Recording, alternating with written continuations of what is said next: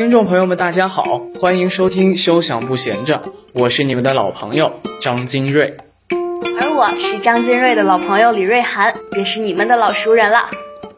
众所周知，这档节目一直以平易近人的形象、老妪能解的语言，还有贴近生活的角度，为同学们带来了一期又一期的节目。嗯，确实是这样，但也有一部分原因是我们的能力也搞不出像其他组那么高深的节目啊。话不能这么说，幕后人员都要哭出声了。没关系，虽然我们的栏目没有优雅高深的氛围，但我们会把贴近生活这个优点一路传承下去的。那这一次我们又要来唠点什么呢？既然要贴近生活，那当然就要找最近正在发生的事情喽。从上周开始，大一新生们已经开始军训了，这不正是一个贴近生活的素材吗？看着他们在操场上展示自己、呼喊口号、认真训练的样子，我的青春又回来了呀！你的青春可真爱回来，但不得不说，看着大一萌新们在操场上挥洒汗水。不由得就把他们的身影和当时的自己重叠在一起了。其实也有不少的大二学长学姐在偷着乐呢，是时候也让你们体验一下汗如雨下的开学第一课了。军训呢，一直都是大学生活中经常被提起的一个话题。不管是训练的辛苦，还是教官的训导，还是和在一个连队里的同学一起共同攻克困难。都是培养团队精神、懂得服从纪律、培养高尚品德、不屈精神的必备课程。与此同时，同学们对于军训的槽点也是不少。当时我们在军训的时候，就是因为军训的任务量大，教官要求的高，搞得整个连队每天都带着崩溃的心态去参加训练。那个时候，大家都想要现在就去教学楼上课，尽快逃离这片地狱。恐怕这将会是你大学四年学习积极性最高的时候了吧？这怎么会呢？我可是一心向学的优秀学长啊！虽然当时整个连队都感觉到训练的劳累与疲惫，但是看到帅气的教官也在炎热的天气下和我们一起训练，总感觉不能就这样半途而废。毕竟坚持和耐心是我们共同要面对的课题呀。在训练当中呢，也不只是单纯的劳累。很多惊喜和欢乐的事情也是在军训的时候发生的，就像我军训的时候，队伍里面排编号，我的连队里面啊有一位大哥是零零一号，有一次教官叫他出列，就喊他一号动动腰出列，结果那位大哥就带着满脸的疑惑和迟疑，在全连的众目睽睽之下，慢慢的扭动起了自己的腰，现在我想起来这件事，还是能笑出声来。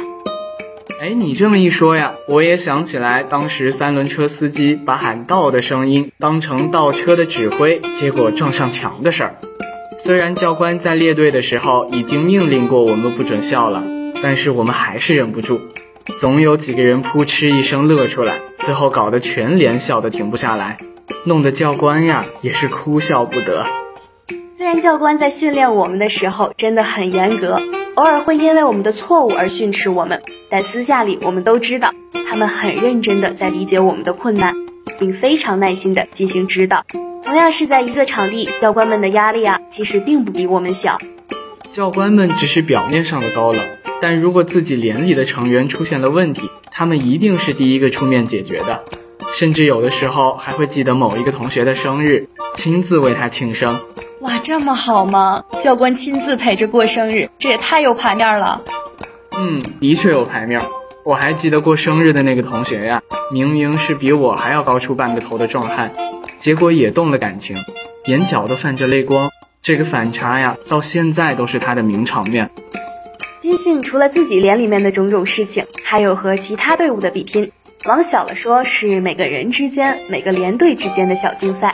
往大了说，是每个营之间的大竞赛，在这种时候拼的就是谁的劲头更足，气势更大。对对对，当时就是靠唱军歌来展现士气的，所有连队挨个展示，谁也不让着谁。到最后，已经不是看谁唱的好听，而是看谁的声音更大，才显得士气更足。这么一想，仿佛这一切都发生在不久之前，但也确实过去一年之久了。登上了新的台阶，以前的位置也有新的力量承接了上来。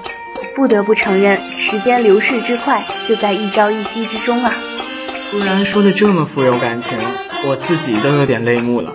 作为过去也曾是东财新人的我们，看着仿佛历史重演的这一幕幕，不禁也想为新同学们做点什么。现在啊，已经有很多同学申报了庞贝班级辅导员和新生军训教官的位置。我们现在看到的军训的教官，就有很多是当时的大一学生，他们正在用自己的方式给大一的同学们提供尽可能多的支持与帮助，让他们顺利的度过大一学年。而且广播台也为大一的同学们送去了自己的心意，为大一辛苦训练的同学们送去了瓶装水，希望同学们在辛苦之余能够充分放松身心。攒足充足的动力去进行接下来的训练，并且在完成军训之后，回忆起来的不只有肉体上的劳累，还有精神上的洗礼和自身的成长。军训带给人的不只有军人之魂的体验，还有自身生活习惯的改变，以及自身韧性的发展。而在军训之后，除了能够获得的自身成长，更是收获了一份宝贵的记忆。而数以百计的宝贵回忆集中起来，就构成了东财最亮丽的军训风景。那么说到这里，本期节目要和大家说再见了。感谢导播杨宁、赵嘉译，感谢采编谢启佐。我们下周同一时间不见不散，不见不散哦。